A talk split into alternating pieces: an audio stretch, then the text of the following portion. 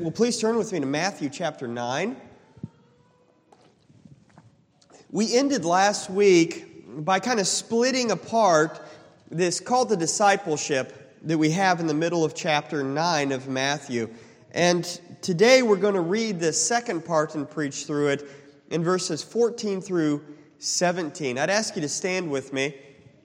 And just so we see the, the flow and the similarity between the two passages, I'm going to read from verses 9 to verse 17. And again, try to pay attention to the similarities between the two passages. this is the word of the living God.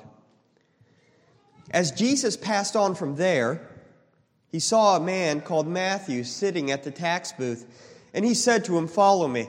And he arose and followed him. And Jesus reclined at table in the house. Behold, many tax collectors and sinners came and were reclining with Jesus and his disciples. And when the Pharisees saw this, they said to his disciples, Why does your teacher eat with tax collectors and sinners? But when, they, when he heard it, he said, Those who are well have no need of a physician, but those who are sick. Go and learn what this means. I desire mercy and not sacrifice for I came not to call the righteous, but sinners.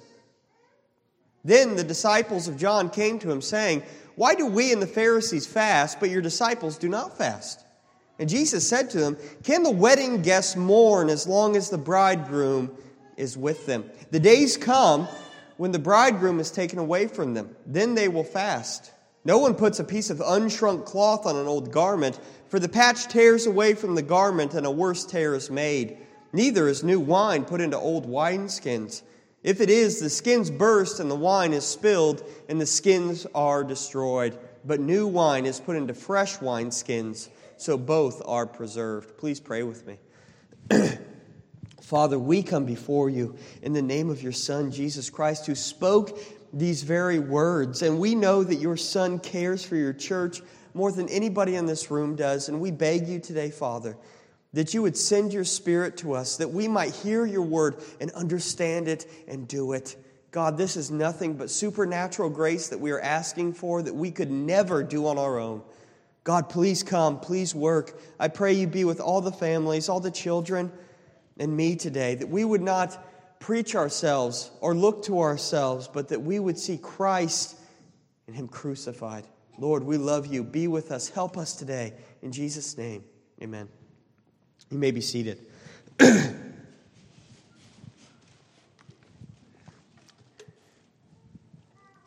As we come to this text, I'm re- reminded um, of confrontation, and typically within the church, we don't like confrontation, and really in the world in general in this day and age in particular, we really shy away from confrontation. We don't like to engage in it at all. And to the point where even confrontation in the church causes members to split, churches to split, and great problems to arise. But the Bible tells us very clearly, even in church, that confrontation is needed. In 1 Corinthians, Paul even writes and says that confrontation is necessary, or divisions are necessary, so that those who are approved will be revealed. And this is seen throughout church history. Uh, a book that I read this year that I would recommend to anybody that wants to really work through a book is called Nicaea and Its Legacy by Lewis Ayres. And what it is, is a history of how the Nicene Creed, that's the doctrine of the Trinity, came to be put in the particular words that we use today. And the way that that came by is through decades and decades of controversy. People arguing with one another over definitions of words, arguing about passages. And while we might shrink from that and it's unpleasant in the moment, what happens from that kind of confrontation is that truth rises out of it. And that's what we see in our passage today. That Jesus Christ, in Matthew chapter 9 in particular, is starting to butt heads with the religious authorities of the day. Confrontation is arising. And while that might be uncomfortable and it's going to lead to the death of Christ, without that confrontation, we wouldn't have these great truths presented to us today. In Matthew chapter 9, we see that Jesus uses confrontation or criticism from John's disciples to warn them against unfitting spiritual practices that are rooted in bad theology. That's what we're going to focus on today. Jesus corrects bad theology of the people who come to him. And it's not just that he wanted them to learn more or he wanted them to pass their um, spiritual SATs or whatever it might be. Jesus Christ knew, and we should know today, that bad spiritual practice, unholiness, and sin is rooted in bad theology. And I want us to see today two points. If we're lucky, I'm going to keep it to a normal amount of time, hopefully. Um, and if we have to split it in two, that's what we have to do. But in the first part, I want us to see in verses 14 through 15 that Jesus corrects a doctrinal misunderstanding about himself. And in the second part, in verses 16 through 17, we have two allusions that Christ tells us that warn us against unexamined traditions in our spiritual life. That is, he corrects their theology about himself, and that leads into correcting theology about their, their practice. And so let's try to open this up today by God's grace. So, first, we'll look at how Jesus corrects a doctrinal misunderstanding about who he is in his person. Now, notice this begins with an accusation in verse 14. It's in the form of a question, but all of these questions given to Christ in this chapter are accusatory in nature. There's something wrong with what Christ and his disciples are doing. Notice, then the disciples of John came to him, saying, Why do we and the Pharisees fast, but your disciples do not fast? So, as we start looking at this accusation, I'm sure many of you know just reading through this text, verses 14 through 17, that there is a lot of difficulties in this text. There is a lot of symbolism going on. And Christ, furthermore, doesn't interpret this symbolism for us. And if you open up a bunch of commentaries trying to see what the wineskins are and the wine and the unshrunk cloth and what that represents, you'll get a multitude of different opinions. And so, as we're dealing with a really difficult passage, we need to start by carefully examining the context of our passage, don't we? We need to understand the flow of Matthew's thought so that we might understand the particular piece that we're in today. Now, in chapters 8 and 9, as we've gone over and over, one of the themes, besides miracles, is how do the individual pieces or the individual parts of the congregation listening to him respond to Christ, right? That's the question. They see a miracle and we see good responses. We see the leper. We see the centurion, right? That they come to faith in Jesus Christ. They believe in him. We see crowds coming to know him. But we also see negative responses, don't we? The people that were across uh, the sea in Decapolis, they reject Christ for casting out the demons of the two men. And here we see the scribes and the Pharisees rejecting him in verses 1 through 8 because he claims to forgive sins as only God can do. Last week we saw the Pharisees further rejecting him because why? He eats with tax collectors and sinners.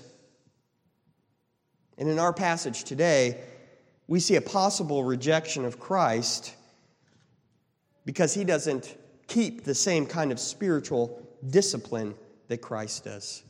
And notice that there's all sorts of similarities between the passage we looked at last week and today's. First, both of these passages have at their center this accusatory question that's been given. And secondly, both of these passages have this question resolved by Jesus telling them, You don't understand who I am. You don't understand why I came and what my mission truly is. So the accusations flying at the Son of God have gone from you keep the company of sinners to you lead and you lead your disciples to have an undisciplined spiritual life.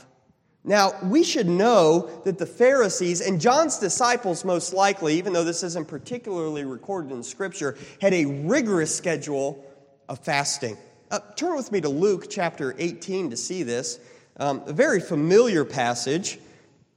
But in Luke 18, it was very common in this day to have this practice. And furthermore, in Luke and Mark, we have different people recorded as asking this question. Some of them say John's disciples and the Pharisees, and one says the Pharisees alone. So they're lumped together. Look, notice in Luke chapter 18, verses 11 and 12, this is what the Pharisee says when he's praying. The Pharisee, standing by himself, prayed thus God, I thank you, I am not like other men, extortioners, unjust or adulterers, or even like this tax collector. How is he different? Verse 12 I fast twice a week. I give tithes of all that I get. But the tax collector, standing afar off, would not even lift his eyes up to heaven, but beat his breast, saying, God, be merciful to me, a sinner. The Pharisees took pride in the fact that they fasted twice a week. And as we come from verses 9 through 13, we notice that Jesus is coming from a feast, don't we? Now, we don't know what day of the week uh, Jesus was feasting with Matthew, but there's a two in seven chance, right, that it was during one of these fast days that the Pharisees and possibly the disciples of John fasted on. And so the criticism uh, could certainly be you, you should have been fasting. But what do we find you do, Jesus? You doing with your disciples? You're feasting. You're doing the opposite of what godly people do in our nation and in this culture. So it's possible that Christ, while he was feasting, it was actually on a fast day of the Pharisees. And that's what kind of goads this question. But regardless, nothing can be questioned about they see the disciples and they do not fast like the Pharisees and the disciples of John. Now, before we get too hard on the Pharisees and the disciples of John, I want us to try to stand in their shoes to see why this question might have some validity. All right? As they accuse Christ, I think that we all know that personal spiritual discipline, right? Prayer, fasting, almsgiving, these are shown to be marks of holiness, not only in Christianity, but in every religion in the world, right? When we want to know who a holy person is, we often first Look at what they do with their spiritual life. Are they truly devoted to God? Uh, in general, we can even look back um, at some of the Christian heroes of church history. Right? We look at George Mueller, and we see that he spent much time in prayer and fasting, looking for God to, to bless him. Uh, we, we might look at um, Brother um, we can look at all sorts of people throughout church history that, that show this. I'm, I'm skipping the one brother's brain, uh, name right now, but he would pray all night in the snow, even, and would melt the snow around him because of his fervency in prayer. But we see this also in Bible characters. We see this in Moses going on the mountain, fasting for 40 days and 40 nights, uh, known as a man of, of prayer and humility. And we see it in the life of our Savior Jesus Christ. Now, as we see him fasting 40 days and 40 nights in the wilderness, as we see him devoting much of his time in prayer to God, as Mark records to us, he would often find a desolate place to go and pray. Doesn't that devotion and that spiritual discipline point in some degree to the fact that he was a holy man? Right? And so we might see their question as this if you claim to be the Messiah, the one that's going to bring about the actual kingdom of God, and bring personal righteousness and holiness to God's people once again, how is it that we engage in spiritual discipline more than you do? Right?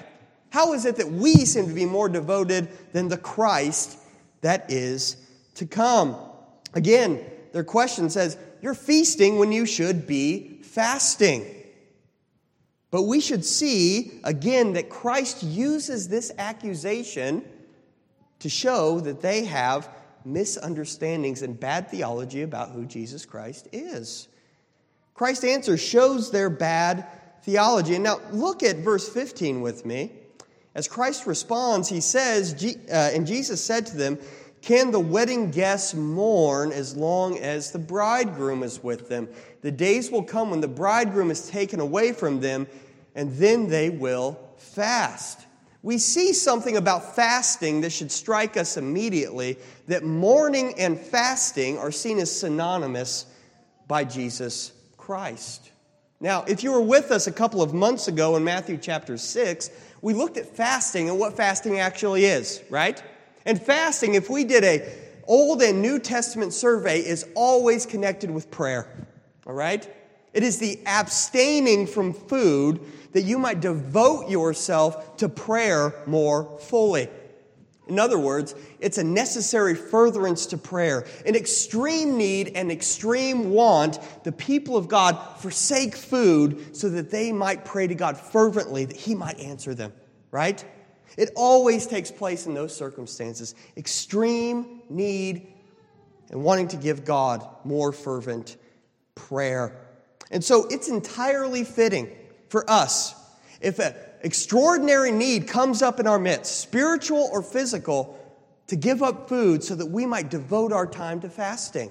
But it's also fitting that when God answers those prayers that we would do something else, right?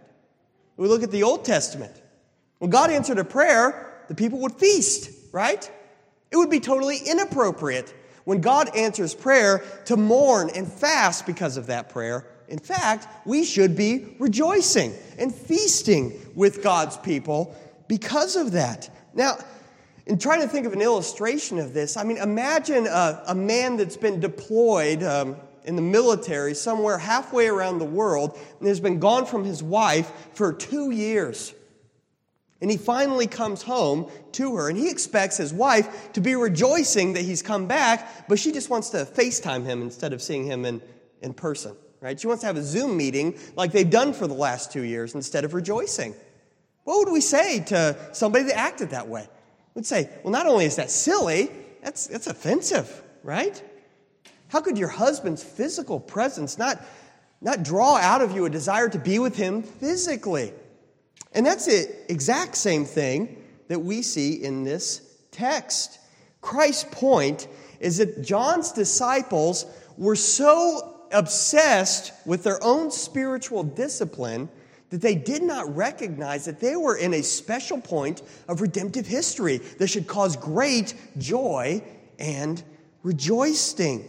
So, as they said to Christ that you've been feasting when you should have been fasting, Christ turns this around and says, You're fasting and you don't realize that because of my presence, you should actually be feasting. They had, they had misunderstood the absolutely unimaginable good news that Jesus Christ, who had been prophesied from Genesis 3 all the way through Malachi, had come into the world. This was their misunderstanding. But I want us to see even more particularly the good news of this passage. Oh, and if there's anything that stood out to me more this week, it is this. Notice how Jesus says, Can the wedding guests mourn as long as the bridegroom is with them? Now, at first reading, I think it's easy to say, well, Jesus is just giving an appropriate illustration, much like I just did, of the husband coming home from military leave and nothing more than that. But as we look into our Bibles, I want us to see that this is a Bible saturated understanding of the Old Testament. To say that another way, the bridegroom is something prophesied in the Old Testament that they should have been expecting to come. And we can look all over the Old Testament for this. Joey read from Hosea chapter 2 saying that God will betroth his people to himself. But I want us to look at two texts in particular in the book of Isaiah. Again, as you turn to Isaiah 54, the reason why we're going here is that Jesus Christ says that he is the bridegroom and that it's not possible for godly people to be mourning while the bridegroom is with them. I want us to see two super clear texts of this kind of language in the Old Testament. Notice Isaiah 54 in verses 4 through 8. Fear not, for you will not be ashamed. Be not confounded, for you will not be disgraced. For you will forget the shame of your youth, and the reproach of your widowhood you will remember no more. Just as Joey read this morning. The reason why it's so wonderful that God would betroth us to himself is because we are the people that were cast off from God. He uses even language in the Old Testament that he's divorced us from himself because of our sin. But here, it's saying that we're not going to be ashamed anymore. Something is going to change. Verse 5 For your Maker is your husband. The Holy, the Lord of hosts is his name, and the Holy One of Israel, your Redeemer, the God of the whole earth, he is called. For the Lord has called you like a wife, deserted and grieved in spirit, like a wife of youth when she is cast off, says your God. For a brief moment I deserted you, but with great passion compassion. I will gather you. In overflowing anger, for a moment I hid my face from you, but with everlasting love I will have compassion on you, says the Lord your Redeemer. Now, this should speak in particular to the people of Israel and Judah at the time. They knew these prophecies very well that they were like a wife cast away and forsaken by her husband. But they knew that one day God was going to, to marry the, himself to them once again. And how wonderful is it that that's seen in the person of Jesus Christ? Also in Isaiah, the second passage is Isaiah 62. Isaiah 62, in verses 4 and 5. Notice the same themes. You shall no more be termed forsaken and your land shall no more be termed desolate. But you shall be called, My delight is in her. And your land called, you could put in there, your land married. For the Lord delights in you, and your land shall be married. For as a young man marries a young woman, so shall your sons marry you. And as a bridegroom rejoices over the bride, so shall your God rejoice over you. To appreciate what Christ is saying here, we must appreciate the state that we were in previously. Cast away by God, not loved by Him. But there is a prophecy that a bridegroom is going to come. He's going to marry his people, bring them back to himself. And that's what we have in Jesus Christ. Furthermore, we can read in Ephesians chapter 5 in the New Testament and even Revelation chapter 19 that Christ is our husband. This prophesied husband of the Old Testament is seen in the man Jesus Christ. And one day at the end of time, we're going to be gathered to that great marriage feast and be with him forever. In short, we can say that the time has come. The bridegroom is here. He's walking in your midst. And if that is true, how could you possibly be mourning? How could you possibly be fasting? The root issue of the Pharisees and the disciples of John then is not that they had some strange spiritual practice that Christ wanted to um, correct. Rather, the root issue is that they did not know who Christ was. He is the Messiah, He is the great husband to come and be with His people. And so I want us to see, primarily, that we have an accusation that shows bad theology, and what Christ does here is He corrects that. This is who I am. I am the bridegroom of my people, and that should cause you to rejoice. So we should notice that there is a link here. Christ corrects their bad theology so that they would love him. So that they would love him. Having true knowledge of Christ should cause us to love him. Just as a bride loves the bridegroom, so when we learn of Christ, we learn to love him more. Now, something that in the last couple weeks that has come to my mind after having Charlotte and getting to the age where Charlotte needs to be disciplined and trained, I, I truly can say to you that I, I consider how my wife disciplines my daughter in gospel grace, and it causes me to love her more. I see godliness in her that I hadn't seen before because of this providence that has been placed in my life. And it causes my heart to grow, not just in knowledge, but that knowledge is linked to love and affection towards my wife. And that's what we see in this text. There is a link in the Christian life between the knowledge of godly things and our growth of our affection and emotion to God. And if that link isn't there, it's a diagnostic that something isn't quite right. Um, improper theology always leads to improper feelings towards God and incorrect spiritual practice. But good theology should always change us.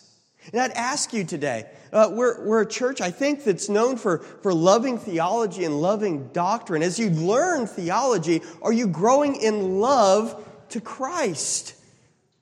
If you're not, it means that you need to examine why you're studying theology. Are you studying it just to boast yourself of the knowledge that you're learning or to have something over your brother and sister? Or are you studying theology for the purpose of knowing God so that you might love Him more? Understanding the beauty and the majesty of Jesus Christ, it draws us and compels us. And when properly understood, it causes us to love Him. Maybe a good illustration for this is the demons that we see throughout Scripture. They knew Christ better than anybody did. They probably knew doctrine more than the best theologian that has lived in this world. But they didn't love it, right? They, they knew Jesus Christ, and maybe they could even say Jesus Christ is beautiful in some kind of textbook way, but they didn't see Jesus Christ as beautiful. They didn't see him as something good that they should seek after. This is something about theology. It should change our heart to love the Lord. So much so that theology should not only change our mind and our heart, but it changes our practice, doesn't it? Just as a love of a wife for her husband changes whether she's rejoicing or mourning, right? When that husband goes back on leave, the wife has a sense of something missing in her life. And so the presence or absence of Christ changes the practice of worship in the church. Uh, this is what Christ says to us in verse 15, isn't it? At the end, it says, The days will come when the bridegroom is taken away from them, and then they will fast. As Brother Matt brought up, this is actually the first reference of Jesus Christ's death that appears in all the New Testament. Um, it's taken nine chapters to get there, but here Christ seems to shadow and allude to the fact that he's going to go away somewhere for a time. He's going to go away. And this changes the practice of the church. Um, because they love him, his presence causes them to feast and rejoice. But because they love him, when he's absent, when he's far away, when they don't sense him, it causes them to mourn. Now, this is the Christian life. Now, there's times when we have the sense of God's presence and we, we believe with more of a supernatural feeling that He is really with us and in us, and that causes us to rejoice, doesn't it? But there are times when He hides His face from us, where we don't sense Him, and that should cause us to mourn. This should cause us to say with Paul in Philippians, For me to live is Christ and to die is gain. If I am to live in the flesh, it means fruitful labor to me, which Yet which I shall choose, I cannot tell. I am hard pressed between the two. My desire is to depart and to be with Christ, for that is far better. Now, I'd ask you, Christian, is that something that's in your heart? That when I think of my Savior, my bridegroom has come to take me, who is called no mercy, and not my people, and to marry me to himself so that I would be called mercy. Does it cause you to say, I just want to be with my Savior? This land, this, this earth is full of mourning and things that are full of sin and unrighteousness, and my desire is to depart and be with Christ. That's what this text is talking about. Knowledge of Christ leads to affection for Christ, and it, it changes how we, how we worship. But for the disciples of John and for the Pharisees, they did not love Christ. They didn't love him. They're seeking every possible means to contravene him and to accuse him. They were obsessed with externals. They had not learned what Christ said in, in verse 13 that he desires mercy and not sacrifice. Rather, they wanted only the externals to define their religion. They did not consider the fittingness of their spiritual practice in relationship to Christ. I, I hope you see that. They were so obsessed with doing the what they considered to be the rigorous spiritual thing that they didn't even consider that the Son of God was standing before them, bringing them the words of salvation. And for that reason, Christ gives two more illustrations. And we do have time for this, so we're going to go through this. In verses 16 through 17, we have two illustrations, and this is the really difficult part of the text. One, we have no one puts a piece of unshrunk cloth on an old garment, for the patch tears away from the garment, and the worse tear is made. Neither is new wine put into old wineskins. If it is, the skins burst, and the wine is spilled, and the skins are destroyed. But new wine is put into fresh wineskins, and so both are preserved. What's clear in these two illustrations is that there is an old and a new element. They're related to one another. Uh, by their own nature, a wineskin is related to wine, and unshrunk cloth, we'll explain what that means, is related to a garment that needs to be patched. And we have a very clear dichotomy of something new and something old being put together. Now, as we consider these illustrations each individually, um, we have to understand part of what's meant here. So, what is unshrunk cloth? It sounds strange to the modern ear, I think. Um, well, back in the days of Christ, uh, you would need a fuller. So, this was a, a guy that dealt with cloth, and when you had actual cloth, it needed to be pre shrunk, or else bad things would happen. Now, perhaps it wouldn't be so bad if I had an entire garment that was unshrunk, that would all shrink together in uniformity.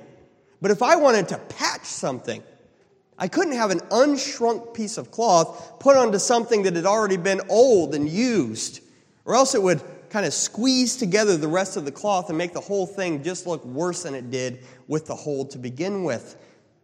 In short, we could just sum it up as new cloths, unshrunk cloth on new on old garments is not a fitting match. We can see that clearly, right? It's, it's not fitting to do that. Secondly, these wineskins, it was very common in the old world that you would have an animal carcass. They would take the leather, the skin from that, and tan it, and then maybe tie off the legs and the neck so that you could fill it with wine. Now, that would be perfectly appropriate if you had a new skin, because the animal's skin, when it's new, can stretch and flex. And as you put wine, grapes, into that skin, as soon as you start to crush up grapes, alcohol is made, right? And that's why, like Welch's grape juice, there was no such thing as non alcoholic grape juice until the 1830s, because there had to be a process invented to make that happen. So you put these uncrushed, these crushed grapes into a wineskin, it's going to expand. But if that skin is already dried out and aged, it's going to burst it. And as Christ says, you not only lose the wineskin, but you lose all the wine too. It's destructive. And in short, we could say new wine and old skins is not a fitting match. And here Jesus warns the people about practicing their old traditions in a way that does not account for the new work brought about by Jesus Christ. I hope you see how that goes together. And there's many commentators that would disagree with me, but that makes the most sense to me here. That old traditions practiced in a way that doesn't account for the new work of Jesus Christ, it actually ruins the whole intention of what you're doing. And I want us to see that Christ, when he came, he not only came as a bridegroom, and in this specific instance, that they shouldn't be fasting, Christ's coming changed all the worship of the Old Testament. His work was that significant for us. I'd, i want you to turn to Hebrews with me. Go to Hebrews. And I really think that this is what Christ is pointing to here. That his work and his person is so significant that we have to re examine everything about how we do worship in this new covenant era. Hebrews chapter 8, we see this old and new contrast that's brought about by Christ. Notice in verses 5 through 6 of Hebrews 8. They, that is, the priests who serve according to the Old Testament law, they serve a copy and a shadow of heavenly things. For when Moses was about to erect the tent, he was instructed by God see that you make everything according to the pattern that was shown you on the mountain. But as it is, Christ has obtained a ministry that is much more excellent than the old, as the covenant he made is better, since it is enacted on better promises. So, if we could sum that up, I hope we see that Moses was shown a pattern on the mountain. And he was to create all of the worship that God wanted in the Old Testament period to shadow what he saw in the heavenly realm. But Christ has come in a new covenant to give new practice. And we, we see that in verse 13. And speaking of a new covenant, he makes the first one obsolete. And what is becoming obsolete and growing old is ready to vanish away. We also see this in chapter 9, in verse 21. Um, in this section, the writer is showing how everything in the Old Covenant had to have blood sprinkled on it in order to sanctify it. And we want to see how Christ's coming changed even that practice. Notice verse 21 in the same way he sprinkled with blood both the tent and the vessels used in worship. In, indeed, under the law, almost everything is purified with blood. And without the shedding of blood, there is no forgiveness of sins. Verse 23 Thus it was necessary for the copies of the heavenly things to be purified with these rites, but the heavenly things themselves with better sacrifices than these. For Christ has entered not the holy places made with hands, which are copies of the true things, but into heaven itself, now to appear in the presence of God on our behalf. Why don't we sacrifice bulls and calves and goats on this altar? It's not an altar, but if it was an altar, why would we do such a thing? We, well, we wouldn't, right? It's changed because Christ's blood, his coming and sacrifice, has abrogated all of the shadows of the Old Testament. And if I were to bring a goat in here before you today and sacrifice it, even if I said this is supposed to point to Christ, it would be entirely unfitting. It would be sinful for me to do that. I would be committing the same sin as John's disciples in this passage because it's unfitting. Christ's blood and Christ's sacrifice has changed the worship of the new covenant to where it's bloodless now. Eternal blood has been spilt on the altar, and never again can we go back. We see the same thing in chapter 10, verses 19 through 22. This is one of my favorite passages in the book of Hebrews. Notice, and as you turn there, we have to remember that the Hebrew people that this book was written to, they were tempted to go back to those old ways of worship. But the writer says this Therefore, brothers, since we have confidence to enter the holy places by the blood of Jesus. If we think of the Old Testament, there's one thing that we know you could have no confidence to enter the holy places. The most holy place was only entered once a year, only by the high priest, and he had to go through a very elaborate ritual on the Day of Atonement to have any confidence that he would not die like Nadab and Abihu died before the Lord. But today, because of Christ, we have confidence to enter the most holy places. See how he has changed our worship. Not we do not now stand afar back and fear entering that holy place lest we die. Now we know because of Christ we can go in in confidence. Notice in verse 20, how do we enter? By the new and living way that he opened through the curtain, that is through his flesh. No longer do we go through a curtain to go into the most holy place. Now we go through Jesus Christ himself. He's in the presence of God. And so I hope we see He has changed our worship. I'll end it at that point, but we should see that Jesus Christ has changed the worship of the Old Covenant. But we see throughout the New Testament scriptures that the people of God struggle with this, especially the Jewish converts to Christianity. We see that they struggle with all sorts of different things. They, they struggle with the ceremonial or worship laws of circumcision. They struggle with going back and keeping the feasts again. They struggle with a love of the temple. They struggle with bringing back the priesthood. It's with Catholicism, even in our day, don't we? They want to go back to those Old Testament feasts and holy days and smells and bells and the priesthood. All of this is inappropriate in our day because Christ has changed our worship fundamentally.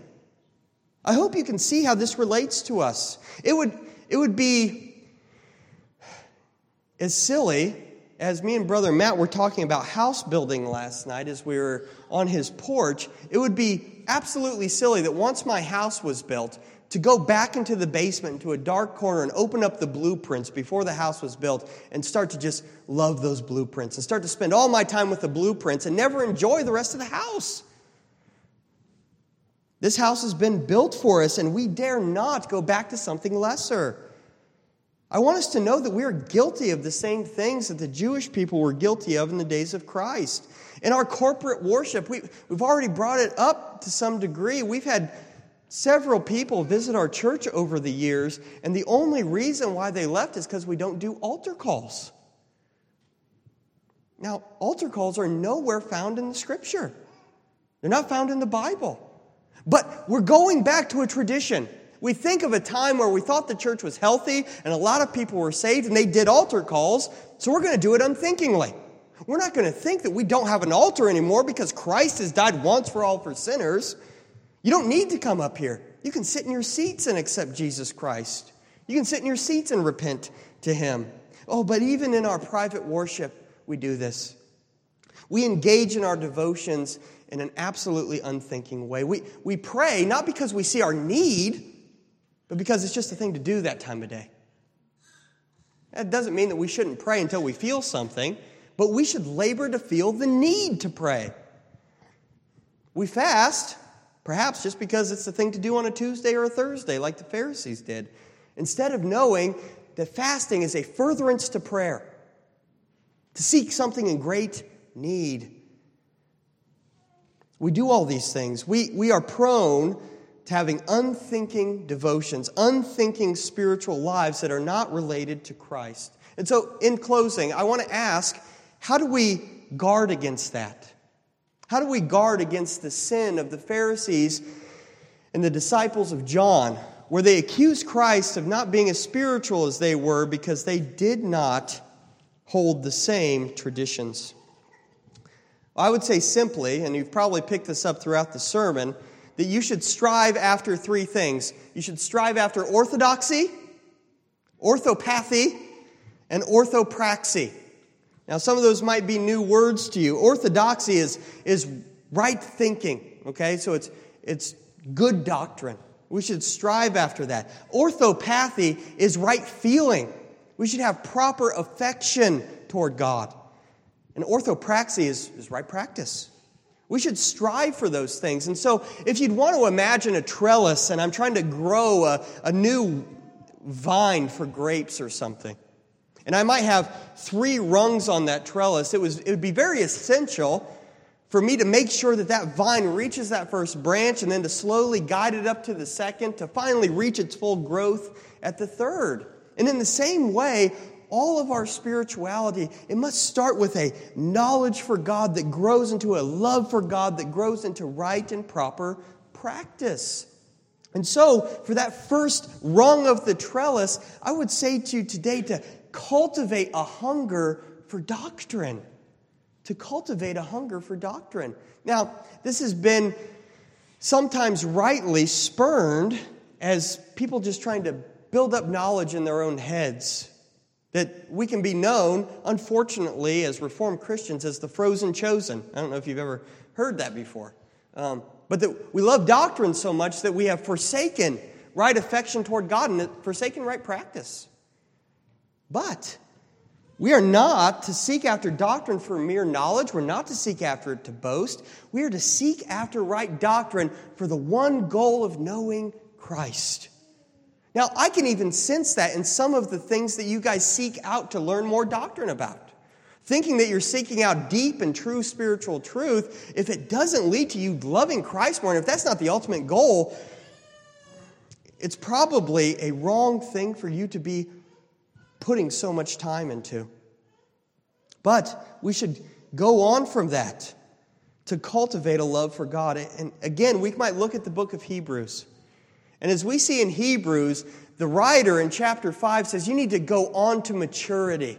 Maturity is not knowing, you know, ah mill versus postmil or something like that. Maturity is knowing Jesus Christ as our Savior and our high priest. But after we have cultivated a love and a hunger for doctrine, we must believe all of those things as absolutely true. And from there, we, we need to cultivate a love for Christ, those doctrines that have grown in our heart, that we've grown to understand to a certain degree. We need to try to work that into the ground and see how does this affect my relationship to God? How does this change how I view God and cause me to love Him more? We're to cultivate doctrine so that we can dwell upon and meditate on who God is and what He has done for us in Christ. And from there, we cultivate a life of worship. Worship, a worshipful style of life, is not possible without good doctrine and without proper affections toward God. If you're coming here just to worship and you want to shove all doctrine out the window, you're not going to worship properly. In fact, you're going to be just like the Pharisees and John's disciples. You're going to be focused on these external elements without realizing what you're really doing. I love the book of James in chapter 5. He talks about this lifestyle of worship where he says, Is any of you suffering? And then he gives a spiritual practice. Let him pray. Is anyone cheerful? He gives a spiritual practice. Let him sing praise. We should cultivate a life of worship to such a degree that no matter what providence comes our way, we have a spiritual response to it. And lastly, um, to cultivate a life of worship, we need to set our heart to seek Him in His ways. As Psalm 103 says, we are to seek the Lord's presence continually. But we, we know that as we go through this and we seek to live a life that's more worshipful, more pleasing to God, that we do nothing but stumble and fall over these things. And we will never have perfect worship until we enter the new heavens and the new earth. So we must remember with the apostle Paul when he says in Philippians 3:13, "Brothers, I do not consider that I have made it my own. But one thing I do, forgetting what lies behind and straining forward to what lies ahead, I press on toward the goal for the prize of the upward call of God in Christ Jesus." So we could picture this almost like a, a spiral that continues to go upward. As we learn doctrine, we should in concert with that, learn to love and learn to practice. And from there, we learn more doctrine, we learn to love more, and we learn to practice in a greater way. So, in conclusion today, this call to discipleship that we see in verses 14 through 17, it, it deals with an accusation that was rooted in bad theology. But Jesus Christ seeks to change their practice by first changing the way they think about Him, giving them true doctrine that they might love Him more. And as we turn our eyes towards the Lord's table today, we should realize that Jesus Christ has come to feast with His people.